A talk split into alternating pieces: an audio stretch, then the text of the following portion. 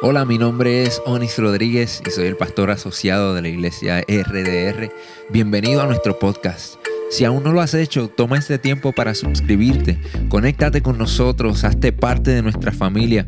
Esta es nuestra manera de invertir en ti y por eso queremos conectarnos contigo para que obtengas todos los recursos que proveemos para ti. Si ya eres parte de nuestra familia, comparte nuestro contenido con tus amigos.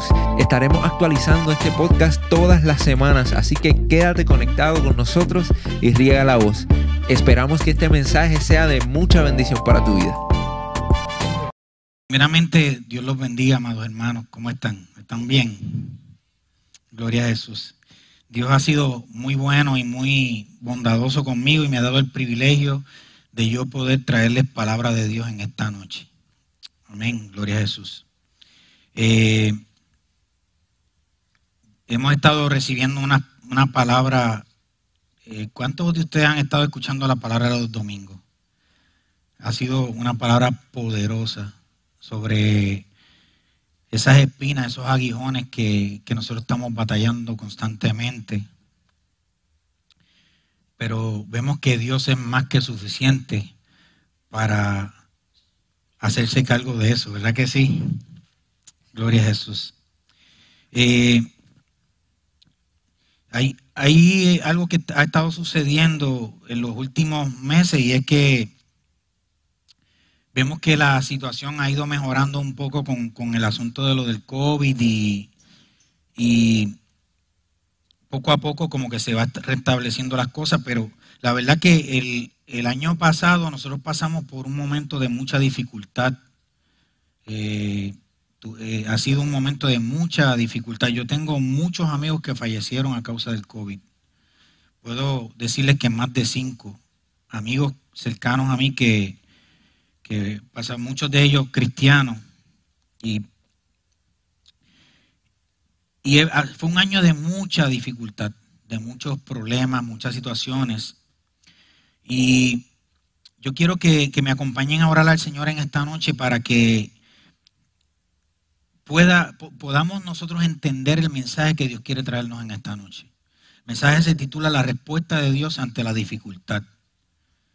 ¿Cuál es la respuesta de Dios hacia las dificultades que nosotros pasamos? ¿Cómo Dios actúa con nosotros? Y si son tan amables, me pueden acompañar a orar. Padre, te doy las gracias, Señor, por tu bondad y tu misericordia. Gracias porque a pesar de que no merecemos nada, tú, Señor, nos los has dado todo, Señor. Gracias te damos, Señor, porque tú nos has llamado tus hijos, Padre amado. Yo te pido en esta noche que tú hables a través de mi mente, que hables a través de mi corazón. Tú conoces la necesidad individual de tu pueblo, Señor. Tú conoces mi propia necesidad. Háblanos, Señor, a nuestros corazones y que esta palabra transforme nuestras vidas en forma permanente para que nosotros sigamos siendo luz en medio de las tinieblas, Señor. Gracias, Padre amado, en el nombre de Jesús. Amén y amén. Eh, yo no sé, cuando yo era pequeño, yo siempre traigo mis historias así cuando estoy trayendo la palabra. Y es que ah, eh, una vez mi papá y mi mamá compraron una biblioteca que se llamaba Las Bellas Historias de la Biblia. Y yo no sé cuántos de ustedes que son de así de mi edad de, los treinta y pico, como yo, este, recuerdan eso, de que eh, había una biblioteca que eh, se llamaba Las Bellas Historias de la Biblia y a mí me encantaba eso, porque para ese entonces no existía el Internet. ¿Sabe? Para ese entonces a los niños cuando estaban eh, difíciles, cuando estaban difíciles, pues se les daba un libro. Y entre los libros que se les daba estaban las bellas historias de la Biblia. Y uno de los personajes que era de mi favorito, de mi historia favorita, era acerca de Daniel, el profeta Daniel. Y es que Daniel en realidad hay muchas historias fabulosas y, sensacionales que se pueden contar sobre él, que la Biblia nos habla sobre él. Y entre ellas está cuando él estuvo en el foso de los leones y cómo la Biblia menciona que, que, Dios cerró la boca de los leones para, para, para, que no sufriera daño Daniel y para testimonio del rey. Y también vemos cómo Daniel pudo descifrar los sueños tan complicados, cómo Dios le dio la sabiduría para que Nabucodonosor, tuvo unos sueños y, Dios le dio la sabiduría a Daniel para poder traducirlos y descifrarlos. Además nos habla la Biblia de las visiones proféticas que tuvo, unas visiones proféticas tan acertadas que eh, en su descripción e incluso en las fechas que él mencionó, este, entre ellas está la destrucción de Jerusalén, la caída del imperio babilónico, los caldeos, este, y, vemos, o sea, en realidad el personaje de Daniel es un personaje sensacional, tremendo. Era un hombre íntegro, era un hombre de fe, era un hombre ferviente en la oración, eh, eh, incluso por, por, por, por, obedecer a Dios en su oración, este, fue que estuvo expuesto a lo del foso de los leones. El nombre de Daniel, en, realidad, el nombre significaba Dios es mi juez.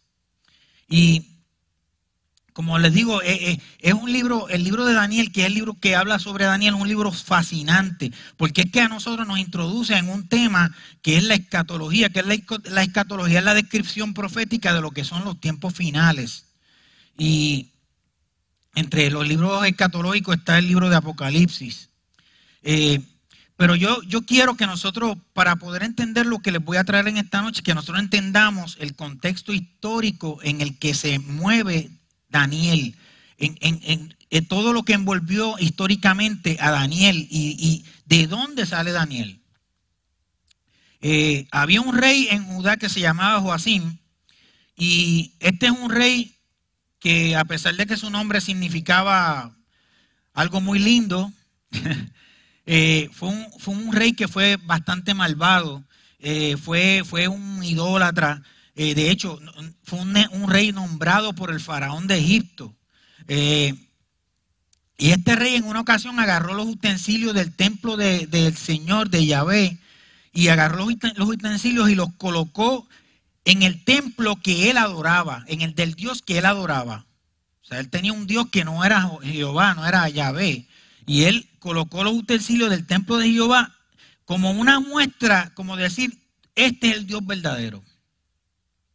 Y por culpa de él, de ese acto tan irreverente, Dios lo entregó en manos de Nabucodonosor. O sea, por causa de su idolatría, porque no respetaba el, eh, mandato de guardar reposo en la tierra, que era un mandato que Dios había dado de guardar reposo sobre la tierra. Entonces, hubo varias ocasiones donde los babilónicos se llevaron muchos exiliados del pueblo de Judá, del pueblo de Israel. Y la primera vez que pasó, que sucedió fue en el año 605 antes de Cristo. Y los babilónicos, en esa, en esa primera vez que, fueron a, a, que tomaron presos un grupo de, judíos, ellos lo que hicieron fue que agarraron los, los, judíos que eran los más capacitados. O sea, hubo, hubo tres ocasiones donde ellos eh, tomaron exiliados, hicieron invasiones a, Judá. Este, la primera fue bajo Joacim en el 605, luego en el 597 también era Joacim todavía eh, rey. Y, fue que eh, Joacín se hizo, eh, agarró y, y, se fue contra el rey Nabucodonosor.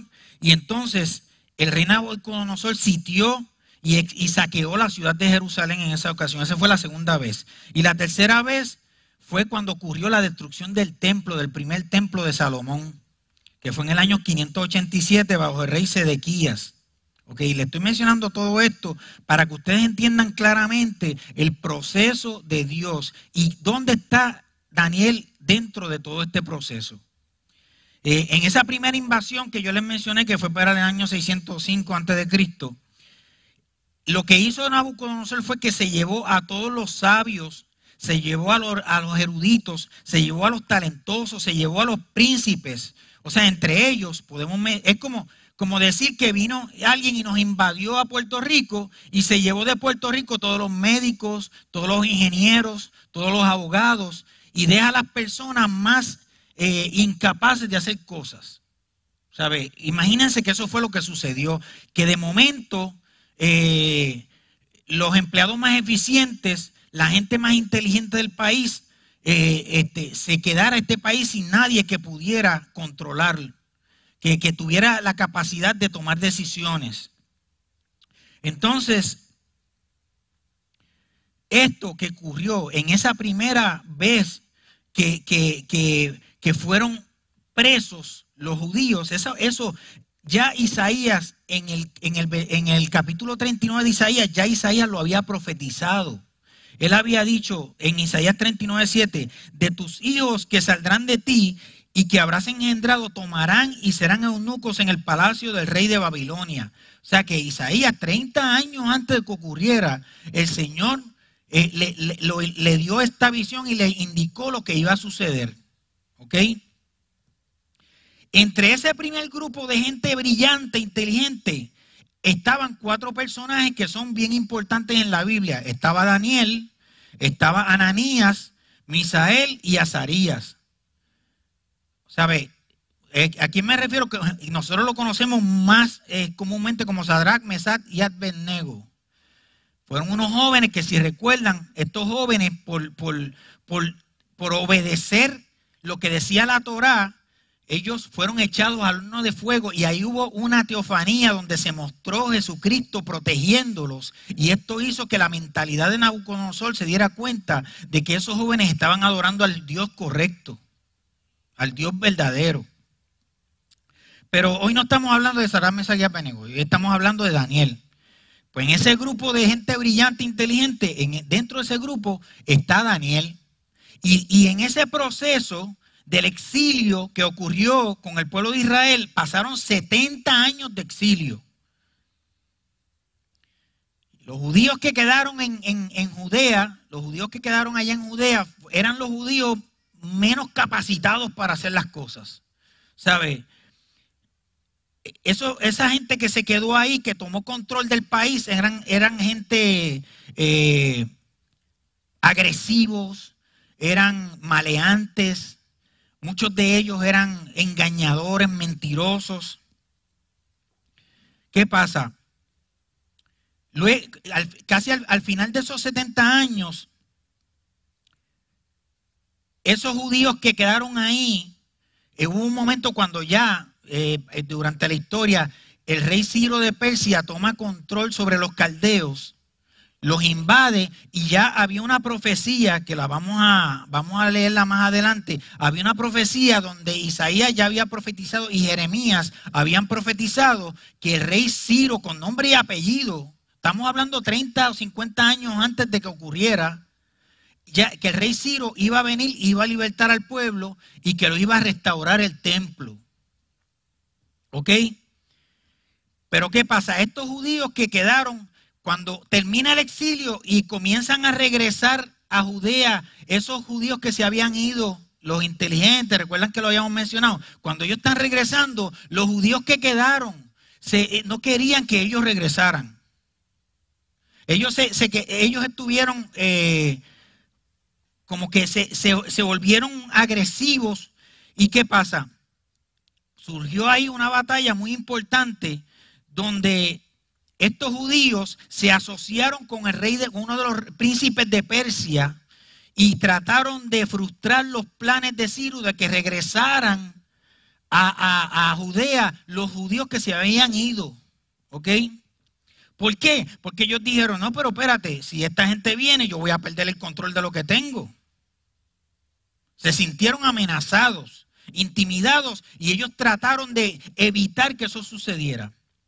Ahora, vemos que toda esta situación tan complicada, tan llena de, frustraciones, llena de, de disensión, dentro de ese ambiente es que comienza a generarse una historia muy importante respecto a Daniel. Y es que Daniel estaba enfrentando un sinnúmero de problemas en su vida debido a toda esta situación tan complicada y difícil, situación política, de problemas políticos, de problemas de, malos entendidos, de batalla unos contra otros. Y ahí es que comienza a verse las frustraciones y los problemas que Daniel está enfrentando. El primero de los problemas que él está enfrentando era que él estaba desesperado porque él quería ver cumplida la profecía de Isaías y la profecía de Jeremías. Él la quería ver cumplida y él estaba frustrado. Y en su oración, él le mostraba a Dios constantemente esa frustración. ¿Qué era, era lo que decía Jeremías 20:10? Dice, esto dice el Señor, ustedes permanecerán en Babilonia durante 70 años. Sea, los 70 años de los que les estuve hablando. Pero luego vendré y cumpliré todas las cosas buenas que les prometí y los llevaré de regreso a casa. En Isaías 48, del 14 al 15 también, que estamos hablando de dos personas diferentes, primero Jeremías y ahora Isaías, dice, ¿alguna vez te he dicho esto? Eh, ¿Alguna vez te ha dicho esto uno de tus ídolos? Pregunta Dios a Israel a través de Isaías. Vengan todos ustedes y escuchen. El Señor, miren esto, qué poderoso, 50 años antes, el Señor ha escogido a Ciro como su aliado lo usará para poner fin al imperio de Babilonia y para destruir a los, a los ejércitos babilónicos. Lo he dicho, llamo a Ciro, lo enviaré a cumplir este cargo y lo ayudaré para que triunfe. Miren cómo es Dios. Esa, viendo esa profecía, ok, que está ahí en la Biblia tan poderosa, pues, ¿qué pasa? Daniel, como conocedor de las escrituras, él sabía que esas profecías se habían dictado y él está viendo los tiempos, él está viendo lo que está sucediendo. Pasaron ya los 70 años, el Señor va a cumplir su profecía. Lo que pasa es que Daniel tenía un, pequeño problema y es que Daniel tomó literal lo de los años. Él pensó que eran 70 años exactamente y no tomó en cuenta que esos 70 años podían ser simbólicos. Por eso es que en el libro de Pedro luego eh, eh, Pedro nos dice, a nos, eh, en el libro de Pedro, para Dios un día es como mil años y mil años como un día, porque la Biblia lo aclara, de que muchas veces Dios habla de años en la Biblia, pero no se refieren a años exactos. Y, muchas veces, como, sucede con, sucedió con Daniel, muchas veces queremos ponerle fecha al cumplimiento de las promesas hechas por Dios a nuestras vidas. Nos desesperamos cuando nosotros no vemos respuesta inmediata, como pasó con Daniel. Daniel estaba desesperado porque él decía, oye, llegó ya a los 70 años, pero no se está cumpliendo lo que Dios prometió. el segundo problema de Daniel era la oposición que estaba sufriendo aún de su propia gente. La oposición aún de su propia gente. Los judíos quedaron en los judíos que habían quedado en Judea durante la primera invasión, ellos no deseaban que la diáspora regresara, porque eso representaba un, peligro político para ellos. O sea, e, ellos lo que hicieron fue, como había dicho anteriormente, se juntaron con uno de los príncipes de Persia y, trataron de evitar que regresara la diáspora. ¿Sabe? Y es que nosotros también en nuestra vida cotidiana, en nuestros planes, en nuestro llamado, en nuestro propósito, nosotros también vamos a, enfrentar gente que va a estar tratando de entorpecer el que no, se cumpla el propósito de Dios para nuestras vidas. Siempre vamos a tener esa situación. Es inevitable. Es inevitable que no pasemos por esa situación. Entonces, el tercer problema que él tenía era que Dios a él le había mostrado una serie de visiones. En el capítulo 8 de, Daniel y en el capítulo 10 de Daniel, e, e, él, comenzó a tener unas visiones poderosas. ¿Y sabe qué es lo que pasa? Que este Daniel, que había tenido la sabiduría para decirle al rey Nabucodonosor, mira, el significado de tu sueño es este, él no sabía el significado de los sueños que él estaba teniendo, de las visiones que él estaba teniendo. Él estaba desesperado y confundido. Dice que él estaba desesperado porque él no comprendía estas visiones. Dice que estaba tan desesperado que, eso lo llevó a él a enfermarse. Incluso él tuvo que faltar a sus tareas dentro del, del, del palacio del rey. Y a veces nosotros no comprendemos el plan de Dios para con nosotros. Muchas veces. Nosotros no vemos una definición clara del propósito de Dios para nuestras vidas y muchas veces batallamos para aceptar ese propósito. A veces el propósito que Dios ha puesto en nosotros, la, intención de Dios para nosotros, el llamado de Dios para nosotros, a veces no lo entendemos y muchas veces hasta, hasta nosotros eh, eh, pensamos que no estamos capacitados o eso nos trae confusión muchas veces. Nos sentimos como Daniel, confundidos, desenfocados y hasta desesperados porque eh, no, no entendemos qué es lo que está pasando, que esta visión que Dios me ha dado, este propósito que Dios me ha dado, no lo entiendo. El, cuatro, el cuarto problema que enfrentaba Daniel era que él estaba pasando por un supuesto silencio de Dios. O sea, él sentía que Dios no estaba escuchando sus oraciones, que él no respondía a sus oraciones. Y yo pregunto, ¿cuál es la respuesta de Dios ante la incertidumbre, las frustraciones y la tristeza de Daniel? ¿Cómo Dios nos responde cuando nosotros estamos pasando por un momento oscuro, cómo Dios nos responde cuando nosotros estamos pasando por un momento de prueba, cómo Dios nos responde cuando estamos pasando por un momento de dificultad. Los momentos de dificultad están presentes. la misma Biblia lo dice, en el mundo tendréis aflicción. Lo dice la Biblia. Vamos a pasar por momentos de aflicción.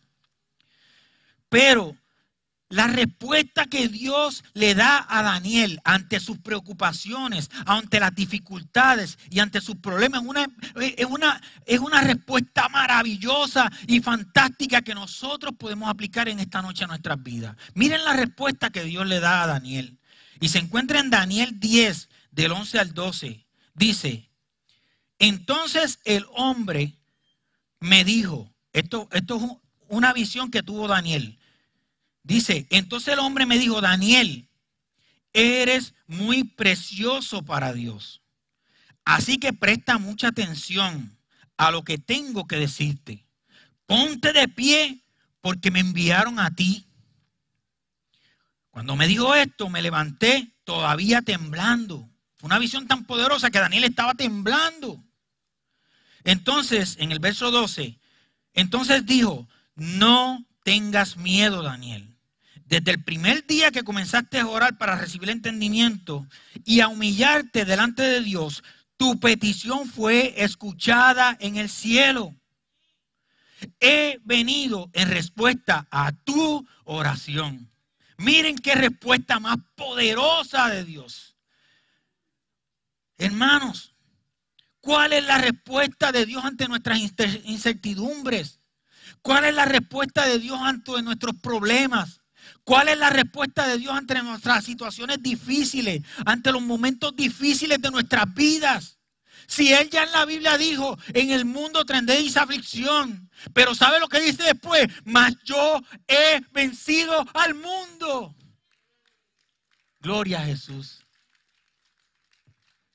Mire lo primero, es que en, ese, en esos dos versículos hay tanto poder, hay unas palabras tan poderosas de promesas hacia nosotros que nosotros tenemos que entenderlas y tenemos que descifrarlas en esta noche. La primera de las respuestas que Dios le da a, a Daniel es la siguiente. Dios levantó la autoestima de Daniel.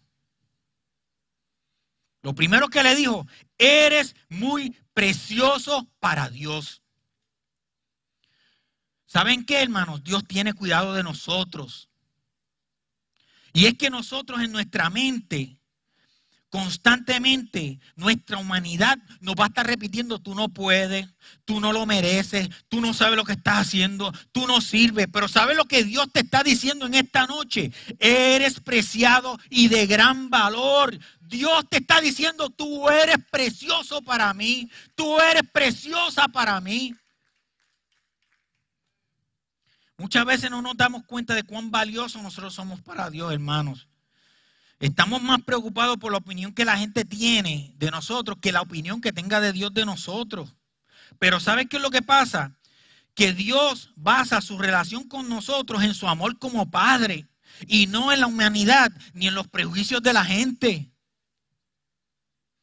El hombre a nosotros nos juzga por nuestra apariencia, nos juzga por nuestras habilidades, te pueden juzgar por tu carisma, te, pueden juzgar este, por los recursos que Dios te haya dado, por lo, lo bendecido que tú seas, pero Dios no mide nada de eso.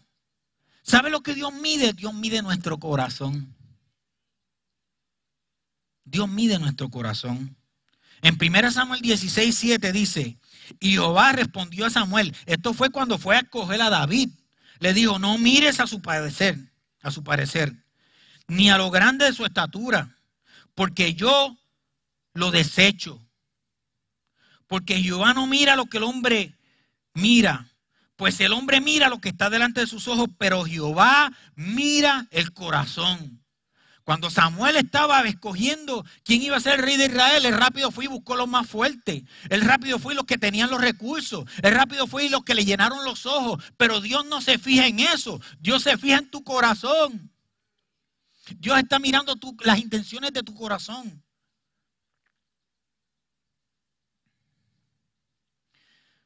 la segunda respuesta de Dios, que esto es poderoso, Él le dijo, presta mucha atención. Porque ¿saben qué es lo que pasa? Que Dios quiere llamar tu atención. El Dios Todopoderoso, el dueño del universo, está tan interesado en ti que te está diciendo en esta noche, oye, mírame, escúchame mi hijo, te estoy hablando. Él sabe que en tu humanidad nosotros vamos a desviar nuestra atención de Él. Vamos a fallar, vamos a desviar nuestra atención de Él. Pero Él nos ama tanto que Él insiste y sigue diciéndote, oye, mírame, préstame atención, estoy aquí para ti, estoy aquí para ti, estoy aquí para ti y te amo, hijo mío. La tercera respuesta fue, ponte de pie. ¿Sabe qué simboliza eso? Que Dios a nosotros nos restaura. Porque en esa ocasión Daniel estaba con su rostro en el piso, postrado. ¿Y sabe lo que dijo, lo que hizo el mensajero que Dios le envió? Dijo, ponte de pie. Porque Dios quiere que, que estemos animados. Dios quiere que nosotros seamos restaurados. Quizás nosotros hemos caído, hemos cometido un error. Quizás sientes que estás perdiendo la batalla ante la tentación que tanto te está angustiando. Quizás tienes un dolor que te hace sentir indigno de la presencia de Dios en tu vida. Pero ¿sabes qué es lo que Dios te está diciendo en esta noche? Venid a mí, todos los que estéis trabajados y cansados, que yo los haré descansar.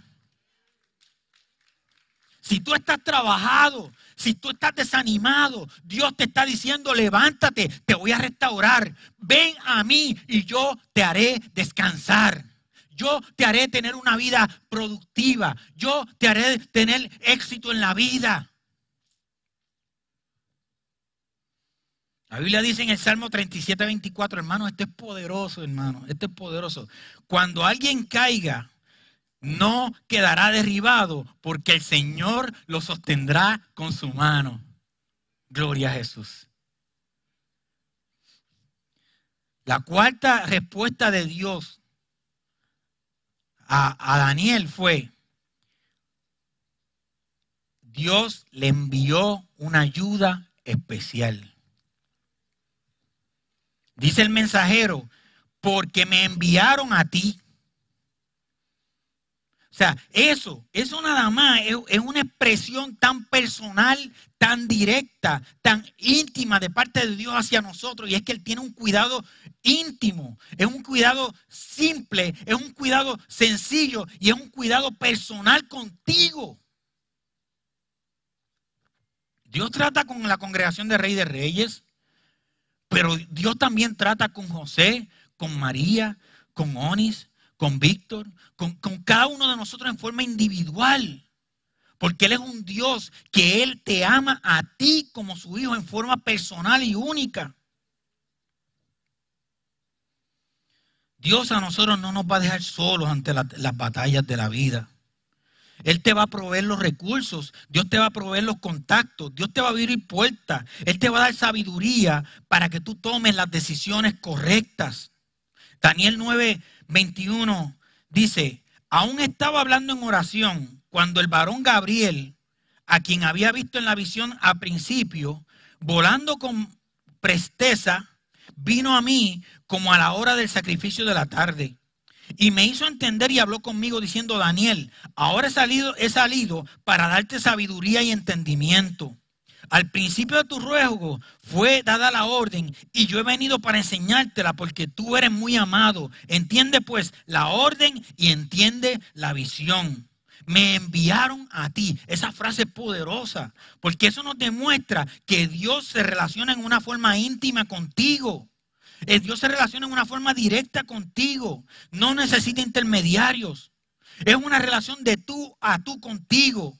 Dios no está lejos de ti, Dios está a tu lado. Dios te dejó el Espíritu Santo en tu vida para estar presente como Dios en ti en cada momento de tu vida. La quinta respuesta de Dios fue, le dijo, no tengas miedo, Daniel. Dios nos dice en esta noche, no temas, no temamos. Nosotros no estamos exentos de sentir temor. Nosotros no estamos exentos de sentir miedo, de sentir angustia. Y a veces nosotros tememos a cometer errores. O sea, yo soy uno de esos que siempre el cometer errores, a mí, me da temor. El yo fallar en algo. Otras personas eh, tenemos temor hacia el futuro. O sea, cuando vemos un futuro incierto, eh, sentimos temor. Otras veces nosotros tenemos una situación como la que hemos vivido de la pandemia. ¿Quién no ha tenido temor a la pandemia? Pero ¿saben qué es lo que pasa, mis amados? Que nosotros tenemos que poner toda nuestra confianza en nuestro Padre Celestial. En Isaías 41, 10 dice, Dios nos dice, así que no temas porque yo estoy contigo. No te angusties porque yo soy tu Dios. Te fortaleceré y te ayudaré. te sostendré con mi diestra victoriosa. Hermanos, eso está poderoso. El Salmo 56, 3 dice, cuando tengo miedo, pongo en ti toda mi confianza. Cuando nosotros sintamos temor, hermanos, este mensaje no es solamente para Daniel, es también para ti, para mí, para cada uno de nosotros. Cuando sintamos temor, pongamos nuestra confianza en Dios. La sexta respuesta de Dios fue, tu petición ha sido escuchada desde el primer día. ¿Alguna vez ustedes se han preguntado, ¿me estará escuchando Dios? Yo me he preguntado eso. Él estará pendiente de mi oración. ¿Volteará el Señor su rostro para prestar atención a mi clamor? Yo, un pecador como yo, el Señor me tendrá en cuenta, me escuchará.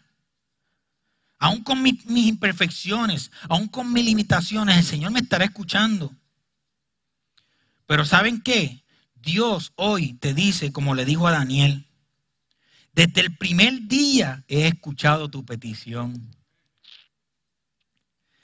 Desde antes de tú tener la necesidad que estás pasando, ya Dios, Él estaba pendiente a tu súplica, a tu ruego y a tu necesidad.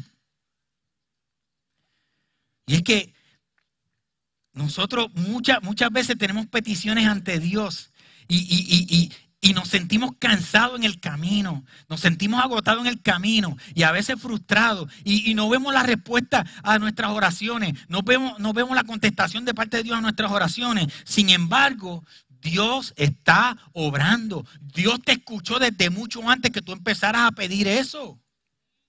O sea, si tú estás orando por tu hijo, si tú estás orando por tu esposo, si tú estás orando por tu vecino o por el jefe de tu trabajo, sigue orando porque Dios te está escuchando y Él va a contestar esa petición en el nombre de Jesús. Señor, en otras palabras, miren, te está diciendo, estoy obrando aunque tú no me veas. Yo estoy a tu lado aunque tú no me sientas. Te estoy hablando aunque no me escuches. ¿Recuerdan la vez que estaba Elías en la cueva? Donde hubo mucho ruido, donde hubo trueno, relámpago, terremoto, pero ahí no estaba la voz de Dios. La voz de Dios estuvo en un susurro apacible que le habló a su oído.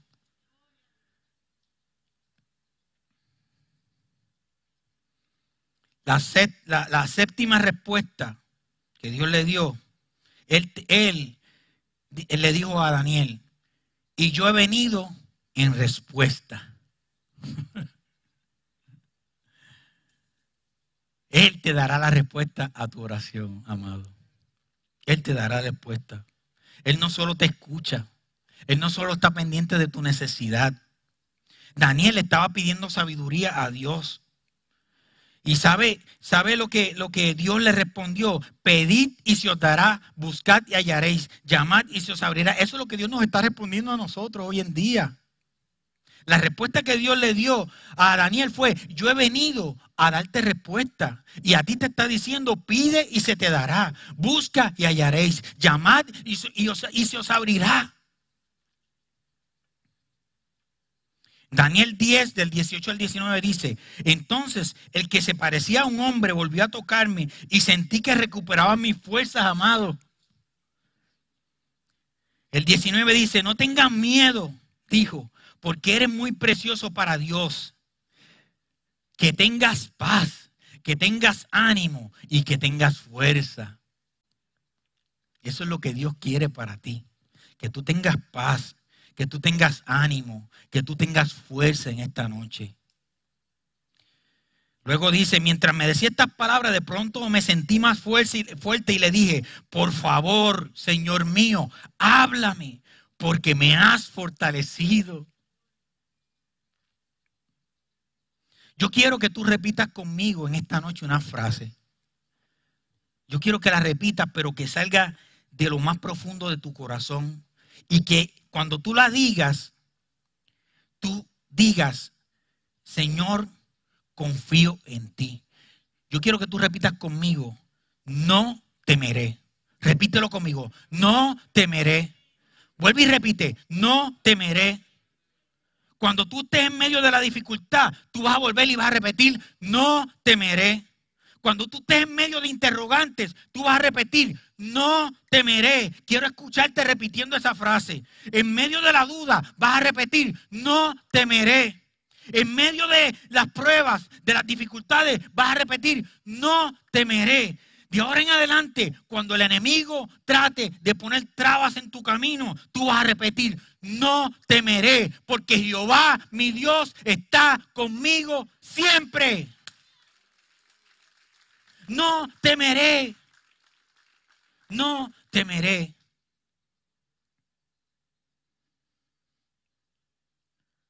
Yo sé que, es algo que, que uno tiene que internalizarlo para vivirlo de verdad. Y ya estoy terminando. Pero la única manera de que tú vas a afirmar tu fe y tu confianza en Dios es tomando la decisión de que cuando te venga una dificultad a tu vida o un problema, tú vas a repetirte a ti mismo, no temeré. No temeré. Aunque tú andes en valle de sombra de muerte, ¿qué va a pasar? No temeré. Aunque la cuenta de banco mía esté casi en cero, no temeré. Aunque me quedé sin trabajo, vas a decir, no temeré. Aunque estés pasando por una enfermedad, por una situación difícil, vas a repetir conmigo, no temeré. Cuando nosotros veamos que se nos cierran las puertas, vamos a repetir, no temeré. No temeré, porque Jehová, nuestro Dios, está con nosotros. Siempre. Siempre, mis amados. ¿Cuántos bendicen al Señor? Denle un aplauso fuerte al Señor.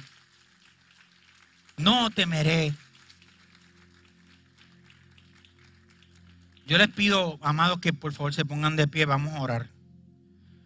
Y esta oración, yo, yo quiero que, que de verdad, posiblemente tú no tienes deseo de decirle a Dios, no temeré. Posiblemente tú no tienes deseo de, que, de decir no temeré porque estás temiendo. Posiblemente estás pasando un momento bien difícil, bien complicado en tu vida. Y tu, y tu mente y tu corazón te dice, ay, tengo miedo. Pero la fe es la certeza de lo que se espera, la convicción de lo que no se ve. Y en esta noche vamos a actuar en fe y vamos a declarar en fe, no temeré, no temeré, no temeré. Padre Celestial, gracias te doy por tu bondad y misericordia.